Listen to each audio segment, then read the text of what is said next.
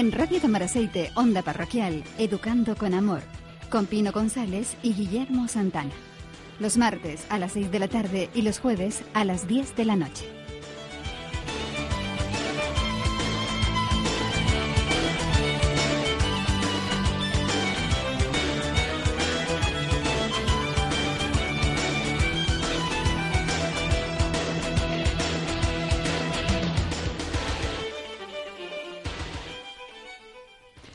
Método de reeducación auditiva VERAR.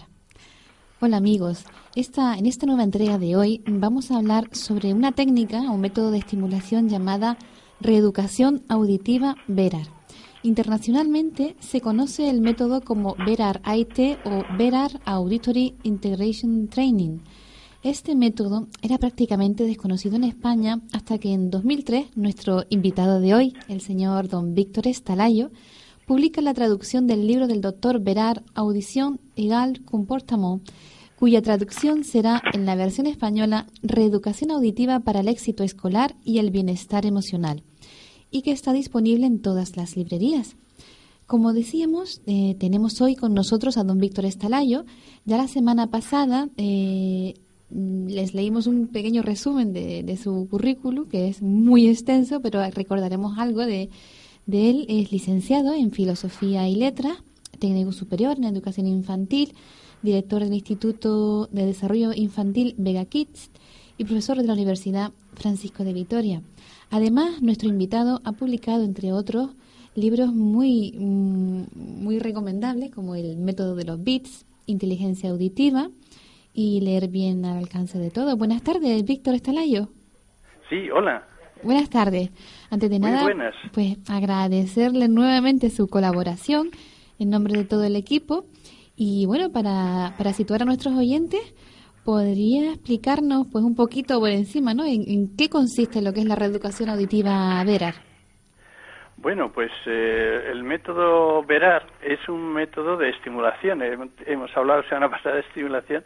Es un método de estimulación auditiva eh, sumamente interesante, eh, como lo llamamos, de reeducación. Su objetivo está, está claro. Se trata de, perdón, se trata de corregir eh, fallos en el, en el desarrollo de la inteligencia auditiva, de esta área que es tan, tan importante. Así que las sesiones de estimulación a las que me he referido antes son sesiones en las que se escucha música, con medio, por medio de un equipo electrónico especial y estas sesiones hacen que algunos fallos que se dan en, en, muchas personas, especialmente en muchos estudiantes, que es la fase en que la inteligencia auditiva es más vital, pues se corrigen y eh, también eh, pueden corregirse otros otros aspectos digamos, de la conducta, como decías al citar el libro original de, de Verar. ¿Podrías darnos alguna reseña histórica del método y de su implantación internacional y nacional? ¿O, ¿Y qué conoce del, del doctor eh, Verar? Pues eh, muy bien, eh, Guillermo, encantado. yo conocí la existencia de esta metodología por una información que me llegó precisamente del centro de Doman de Filadelfia, donde em, le habían sabido a, través de una publicación eh, de, la, de su existencia a su vez. Eh, se publicó en Estados Unidos un, un libro que se titula Rompiendo las cadenas del silencio, de una niña profundamente autista, y eh, em, enseguida se hizo tan popular en los medios de comunicación este libro que eh, hubo un gran movimiento entre profesionales que atendían sobre todo a niños autistas que tenían problemas y eh, invitaron a, a Verar a ir allí a formar a mucha gente. Curiosamente, me contó a mí el doctor Verar, tres años después, que estando eh, para comenzar uno de aquellos cursos que se daba, los daba a grupos de profesionales en Estados Unidos, le advirtieron que había un personaje bastante ilustre y muy popular que era Glenn Doman y que si no tenía inconveniente. Dijo, no, no, ninguno. Y me dijo que Glenn Doman con mucha sencillez y estuvo asistiendo a todas las sesiones de, de este curso. Entonces, em, cuando yo recibí esta información me, interesé en la naturaleza de este método y con el tiempo, tres años más tarde, pues me dirigí a Verar y le pregunté si estaba formando en España discípulos o en Europa y si yo era un buen candidato y si quería formarme. Y un mes más tarde, hace de esto exactamente 18 años, eh, me fui a Francia, a la ciudad de Annecy, donde él vive, vive todavía con 96 años, y eh, él me formó a mí personal y exclusivamente porque estaba yo solo y fue una de las experiencias más, más gratas de, de mi vida, eh, esta, esta convivencia que tuve con un hombre extraordinario. Eh, siempre diré que yo he conocido a, gente ilustre, pero podría citar entre ellas y en la cabeza de esa lista a Glendovan y a Viveras, indudablemente. Entonces, este método eh, mm, nace en, Francia, eh, como digo, en la consulta de un médico eh, que se especializa ya con una cierta edad, unos 40 años, en el campo de la otorrinolaringología y va investigando empíricamente en su consulta cómo se puede mejorar el procesamiento auditivo, la inteligencia auditiva y cómo se pueden solucionar tantos problemas que va encontrando en este campo. Y el resultado final es absolutamente no bueno, sino espectacular. Y poco a poco se va difundiendo por todo el mundo, actualmente está en muchísimos países. Eh, sobre la experiencia del, doctor Verar, que está el, libro que tú traduciste, ¿no? sí. hay una cantidad de casos, pues, impresionantes, ¿no? Tienes razón, sí. De, mejoras. Y, tú también, bueno, ya en España, siendo el, digamos, el, precursor español y el responsable de, del método a nivel nacional, ¿Y ¿Qué nos contarías de, o sea, de, los casos más importantes que hayas tenido en tu mm, experiencia? Bueno, digamos que en España la implantación o la introducción del método eh, la hago yo efectivamente como primer practicante del método en 1994, eh, hacia finales, es así. Y mi primera paciente fue una niña de 5 años de, de Estados Unidos, curiosamente, que vivían, vivían aquí y eh, era una niña con bastante retraso generalizado y tuvo un beneficio bastante importante. Y eh, enseguida fuimos atendiendo tanto a adultos como a niños con problemas cerebrales o niños con problemas importantes de, de aprendizaje.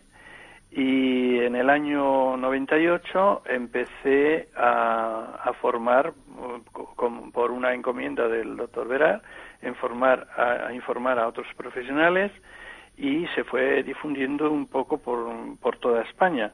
Em, eh, actualmente somos aproximadamente un centenar, entre ellos hay algunos médicos, cosa excepcional porque en otros países no, no existen, eh, hay, hay psicólogos, hay pedagogos, educadores en general, hay optometristas comportamentales, que supongo que de este campo habréis hablado o, vais a hablar en, en, la radio también, eh, y, hay logopedas, evidentemente, y todos ellos han encontrado en, este método una herramienta de excepcional eficacia eh, y también excepcionalmente breve en su aplicación. Eh, y los resultados, eh, digamos que en ocasiones son absolutamente increíbles, espectaculares, rapidísimos, en otros casos son más lentos, más, más graduales, pero creo que puedo decir después de 20 años que todos mis pacientes han conseguido algún beneficio o un beneficio absolutamente generalizado en todos eh, sus problemas y sus problemas han quedado resueltos. Especialmente espectacular es lo que se refiere al área de la conducta y las emociones. Víctor, una, una persona puede tener una buena agudeza auditiva, digamos, eh, a raíz de una exploración normal que se hacen en los centros por ahí de que venden pues prótesis, ¿no? Para la audición. Eh, puede ser que una persona, digamos, pase perfectamente un test eh, que evalúe la, audición y tenga problemas de, de escucha. Sí, como tú bien sabes, Guillermo, es así. Eso es la enseñanza básica, fundamental del doctor Verar. Eh, una persona puede tener una, una, agudeza normal, incluso una persona puede tener una agudeza auditiva excelente o extraordinaria, y sin embargo tener una audición, eh, digamos, tan alterada o con tantos pequeños fallos en la calidad que no, que no funciona. Eh, para entendernos, digamos que el oído, lo que es oír, se refiere a la cantidad que se oye, a cuánto se oye. Pues yo oigo el vuelo de una mosca o yo eh, puedo oír eh, una aguja que cae en el suelo. Eso sería extraordinario, ¿no? o cualquier ruidito es el primero que lo oye, sin embargo, ese mismo niño, por ejemplo, puede ser que esté en las aulas y que no, no se entere de lo que oye, porque en realidad la audición se hace con el cerebro, no es el oído, el oído simplemente ayuda, como la vista tampoco, eh, digamos, ve propiamente el ojo, sino es el cerebro. Entonces, puede estar la agudeza visual, la agudeza auditiva y las funciones cerebrales faltar, estar, eh, tener fallos, tener dificultades. Y en ese caso, eh, imaginad que, que tengamos un niño en esas condiciones. Nosotros creemos que tiene un buen oído, y que cuando va al colegio lo oye todo y que no hay ningún problema. Y, y no es así. Puede ser que tenga problemas desde el minuto uno hasta el último minuto de la jornada y que sus eh, fallos de conducta y su incapacidad y demás dependan casi exclusivamente de su pobre audición y nadie, nadie, nadie le va a ayudar. Mientras que el que tiene un problema visual de tipo eh, digamos, de, la calidad de, la percepción del ojo ocular, al menos ahí, aunque sean pequeños fallos, con frecuencia recibe una ayuda. Pero en este campo no, porque ni siquiera se piensa mucho que puedan existir al mismo tiempo la agudeza y la mala, el mal procesamiento auditivo por el cual se incapacita a un estudiante. ¿De qué he contestado a tu Perfectamente. ¿De qué, ¿De qué fallos auditivos estaríamos hablando de los más comunes que afectan sobre todo al fracaso escolar? Bueno, en el procesamiento de cualquier área, y especialmente en el área auditiva, es importante ser ágiles, ser rápidos. Eh, si uno es lento procesando auditivamente, eh, ocurre que la maestra empieza a explicar algo y él enseguida se pierde, se queda retrasado. Y eh, como eso le ocurre con, continuamente, lo que suele hacer es simplemente desconectar y si desconecta está ahí y está oyendo pero no se está enterando de nada. Luego hay otros fallos que son más sutiles, por ejemplo, alguien oye mejor unas frecuencias de sonido que otras. Eh, y, y, como consecuencia cuando se hace una prueba auditiva a lo mejor el gráfico está muy alterado. En lugar de tener una línea más o menos plana en el gráfico, encontramos muchos picos de hiperaudición relativa, altibajos, etcétera. E, es, mm, si no hay uniformidad en los umbrales de percepción o una un cierto grado de uniformidad, no se puede procesar sino con muchísima dificultad y entonces uno se pierde. Por otro lado, hay que discriminar bien los sonidos, eh, diferenciar bien los fonemas eh, y, eh, y si no, pues eso también da muchísimo trabajo, o se incapacita uno para la música, para las lenguas o simplemente para prestar atención. También seguramente que en vuestras charlas habréis mencionado la importancia de la lateralización, de tener un área, un hemisferio dominante y por lo tanto en este caso un oído dominante. Si no es así, uno es lento, uno es torpe, o se crea un caos tremendo en la llegada de los estímulos al, cerebro y eh, al cabo de cinco o de diez minutos uno no puede seguir las, las lecciones y nuevamente por la fatiga y por todo se distrae y se, y se pierde, ¿verdad? Y después eh, tenemos eh, fallos, digamos, que se refieren también al área de la conducta, de las emociones, eh, que afectan a, la autoestima, eh, que producen o manifiestan eh, tendencias depresivas, muchas de las cuales tienen un factor hereditario, por lo tanto lo podemos encontrar incluso en niños a edad temprana. y eh, eh, sabemos cómo individualizar estos fallos auditivos y también cómo corregirlos con una gran eficacia. Eh, y bueno, se podrían señalar otros problemas como es la hipersensibilidad a determinados sonidos que afecta hasta a veces incapacitar a autistas o niños de espectro autista o niños con lesiones cerebrales o incluso a veces a un niño, podríamos decir, sano, ¿no? Víctor, mm, me recuerdo ahora del estudio que ustedes hicieron en el Instituto Jovellanos de Madrid. Eh, ¿Podrías contarnos un poquito brevemente cómo los resultados que obtuvieron? Sí, eh, te lo puedo mencionar. Eh, espero brevemente. Por cierto, no sé si mis respuestas son demasiado largas o demasiado cortas. Eh, son, perfectas. Lo que, lo que el, estudio del instituto mm, creo que, tiene una relevancia importante. ¿no? Sí, yo creo que, sí. Yo creo que hay que mencionarlo. Ante todo, hay que mencionar esta enseñanza asombrosa del doctor Verar, que él comprueba, que él verifica al final de, de mucho esfuerzo de investigación, descubre que todos los niños que tienen problemas de aprendizaje eh, importantes, que se matan y consiguen rendimientos pobres, que no, corresponden a ese esfuerzo, o niños ya de fracaso escolar, niños que cada año van peor, él descubre que todos esos niños tienen eh, fallos en el área auditiva, o sea, su calidad auditiva es pobre, todos, sin excepción.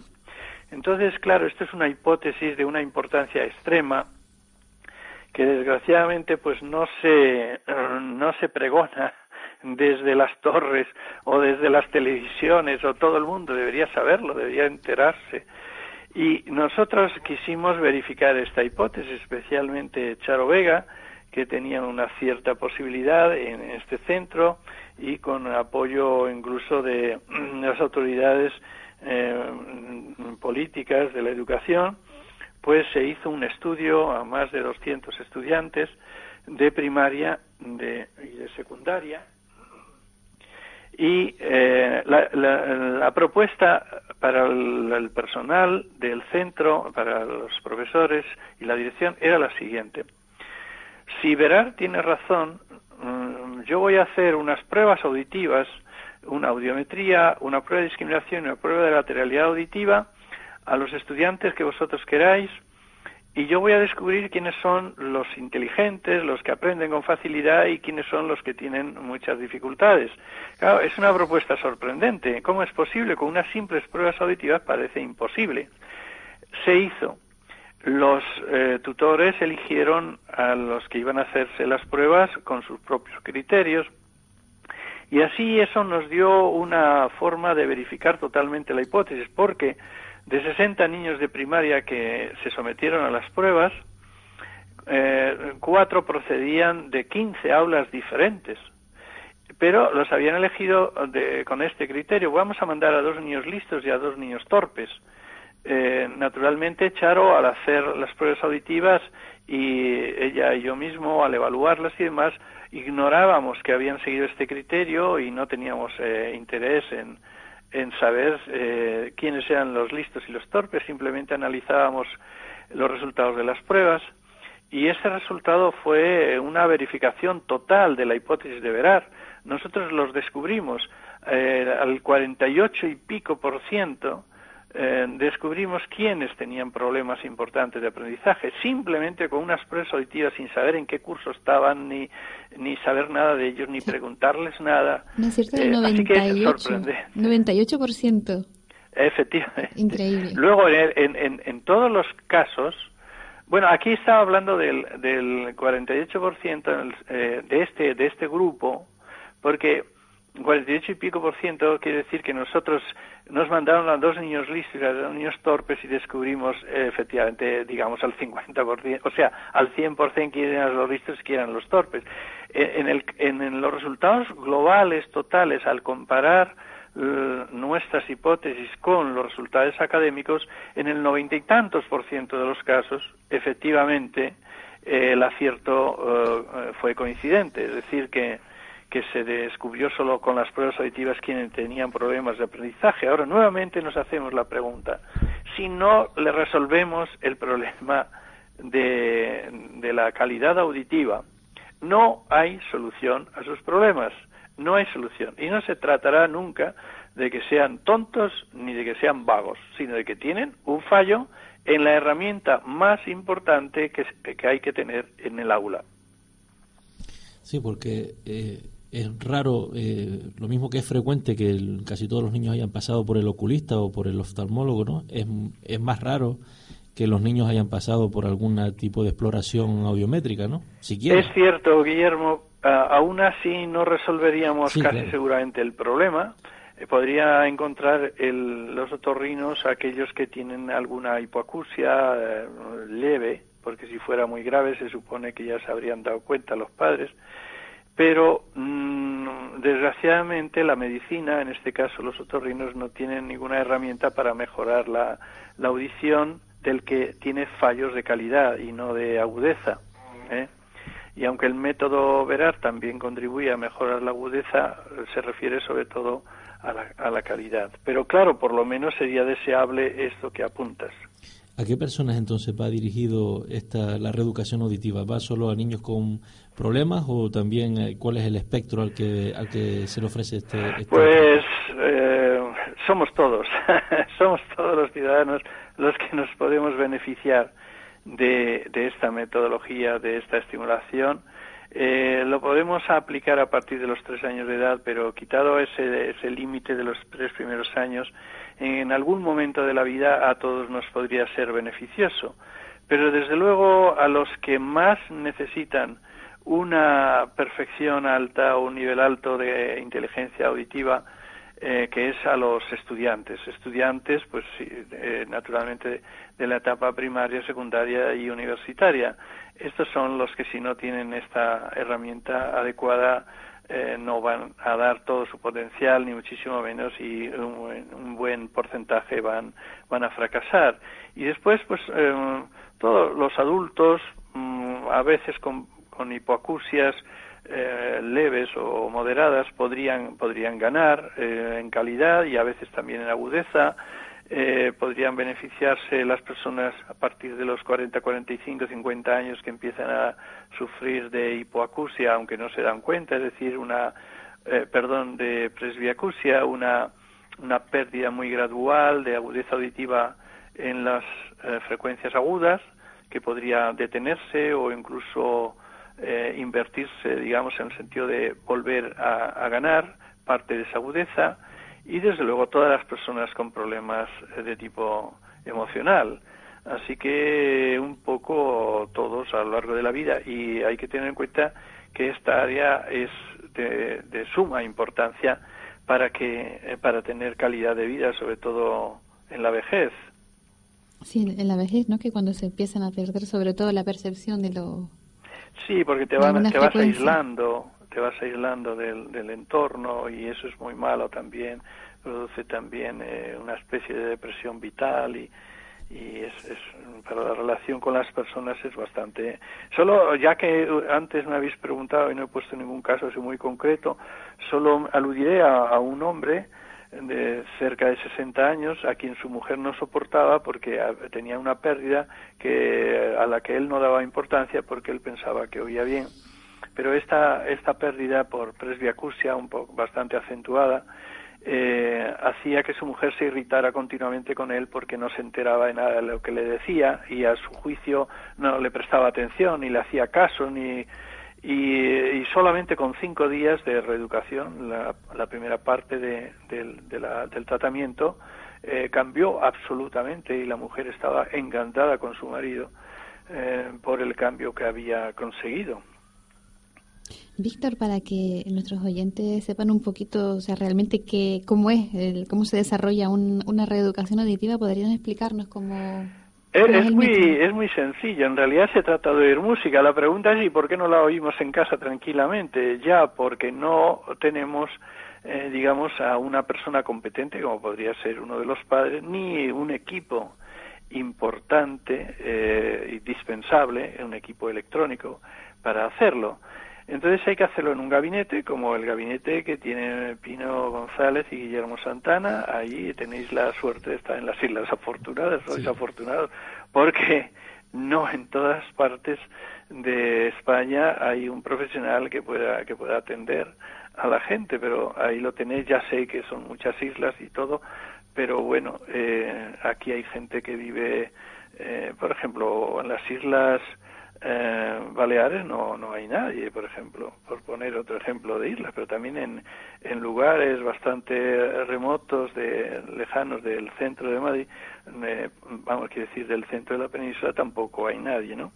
Bueno, entonces, eh, el, el, niño normalmente se parte de unas pruebas auditivas siempre que se puedan hacer. Si no se pueden hacer, entonces se toma nota de todos los eh, las disfunciones de comportamiento o de capacidad que tenga el niño o algunas claramente derivadas del oído y se le puede dar un programa perfecto, completo. Y después ya en sí el tratamiento consiste en, en dos sesiones diarias en las que se escucha música, como decíamos, durante media hora, atendiendo lo más posible a la música que se está escuchando y entre sesión y sesión hay que dejar pasar tres horas porque es una estimulación muy intensiva, muy, muy intensiva. Entonces se fatiga el cerebro y hay que dejarle descansar. Y entonces la siguiente sesión será nuevamente muy eficaz si se hace de esa manera. Y esto se hace durante diez días consecutivos, bueno, consecutivos con el descanso típico del fin de semana, se puede hacer un descanso de un día o dos justo a la mitad, y mm, la, la, música eh, se oye, no, no todo el mundo eh, la oye de la misma manera porque usamos un aparato que es un modulador de frecuencias, es decir, la música interpretada pasa por un aparato que modula, que modifica esos sonidos mediante filtros que hacen que los sonidos sean mucho, mucho más suaves, algunos de ellos y alternativamente otros. Primero, digamos, me refería a los graves, luego a los agudos, con una alternancia que le obliga al cerebro a estar pendiente, muy atento en todo momento para, para ver cuándo va a venir este cambio, que ocurre con mucha frecuencia, pero no con un ritmo fijo, sino aleatorio. Y eh, utilizamos una gran variedad de música de toda clase de frecuencias, porque usamos música orquestal, es decir, que haya una orquesta bastante importante y, luego variamos también eh, de, un paciente a otro según necesidades o fallos o defectos que hayamos encontrado o que sepamos que tiene, ¿verdad? Y eh, utilizamos otros filtros complementarios si es, si es el caso, si es necesario. También utilizamos como herramienta el volumen, empezamos con un volumen digamos, modesto, bien soportable, cómodo, y poco a poco vamos aumentándolo hasta un cierto nivel para forzar al cerebro a cambiar. Y la verdad es que el resultado, incluso sobre el papel, en las pruebas auditivas, cuando se puede realizar una audiometría, son rapidísimos. Eh, a veces en cinco días el audiograma ya no se reconoce y se ha uniformado y ha mejorado muchísimo. Y más o menos lo que puedo decir en pocas palabras sobre en qué consiste. No sé si he dicho está, todo lo que queríais. Está perfectamente explicado. Entonces, a diferencia, por ejemplo, del método Doman, que requiere, eh, ese, es una estimulación eh, que, que, solicita de los padres mucha perseverancia, en este los padres lo único que tienen que hacer, si estamos hablando de, un niño, no, no, es el padre propiamente el que se hace la reeducación, sino es, llevar al niño allí y, y acompañarlo simplemente durante las sesiones, ¿no? Efectivamente, esta es una, es una gran ventaja. Digamos que lo, cualquier cualquier programa de estimulación al uso, digamos, o sea, a excepción de este, eh, mm, requiere mucho tiempo, requiere eh, años de, de desarrollo eh, cerebral para conseguir las funciones o si se trata de corregir fallos, pues también requerirá eh, bastante tiempo. A veces parece que no va a terminar nunca. Tú llevas al niño a, la consulta del psicólogo, de este profesional o del otro, del logopeda, lo que sea, y esto no acaba nunca. Empieza hoy, si nos tiramos dos años, tres años, cinco años, lo que sea, es muy complicado, hay que hacerlo eh, muy sistemáticamente, muy prolongadamente y perseverar.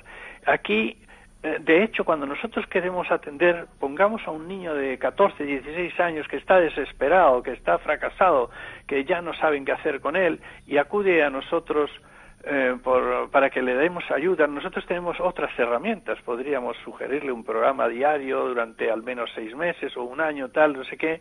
Pero esta persona psicológicamente no está preparada para una, para ser perseverante todos los días, todos los días. Y entonces le proponemos que haga el programa de verar. No les cuesta, cuesta poquísimo. A los padres, me, me refiero al esfuerzo, es un esfuerzo de 10 días, los padres le acompañan, como bien dice Guillermo, eh, el chico se sienta ahí, oye su música media hora, luego otra media hora, y a los 10 días se acabó. Y eh, con muchísima frecuencia, eh, por ejemplo, un caso típico como el que acabo de decir, el programa se hace una vez y, punto, y ya no, ya no va a hacer falta más. A veces no es así, ¿eh? Cuando los problemas son muy graves, son de desarrollo cerebral, etcétera, es posible y probable que a lo mejor hay que repetir el programa a los seis meses, al año, en fin, de, según las necesidades. Pero normalmente eh, es cierto que tiene eh, esa, es asombrosamente breve y fácil para los padres y para el paciente, porque solamente dura diez días. Pues, Víctor, es una pena que no podamos seguir contando con, con esta aportación tan magnífica al programa. Le agradecemos muchísimo eh, todo, lo, todo el tiempo que hemos pasado juntos. Y, bueno, le felicitamos pues por tantos años de trabajo y tantos años de, éxitos ayudando a tantas familias que siguen haciéndolo en España a través de vuestro centro y a través de muchísimos centros periféricos en toda España.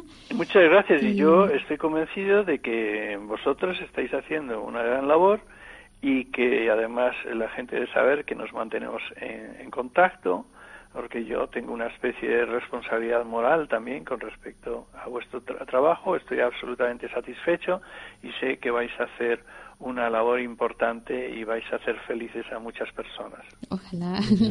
Muchísimas gracias, Víctor. Ojalá, ojalá te tengamos en futuros programas porque hay muchísimo que, que aprender sobre la audición, sobre Doman y sobre ayudar a los niños. Muchísimas gracias. Y también sobre tu libro de inteligencia auditiva, que del que nos hablaste la semana pasada, Que, que, creemos que podríamos hacer un programa más adelante sobre, sobre esos De acuerdo, en ese libro también hay un capítulo en el que se explica el método de Doman. De, perdón, el método de Verar, así como eh, también la gente podría leer el libro de Verar, que es de Biblioteca Nueva, que se titula, eh, se titula Reeducación Aditiva, que he tenido el honor de, traducir. Pues muchísimas gracias. Un abrazo muy fuerte, Víctor. Igualmente. Un abrazo. Gracias.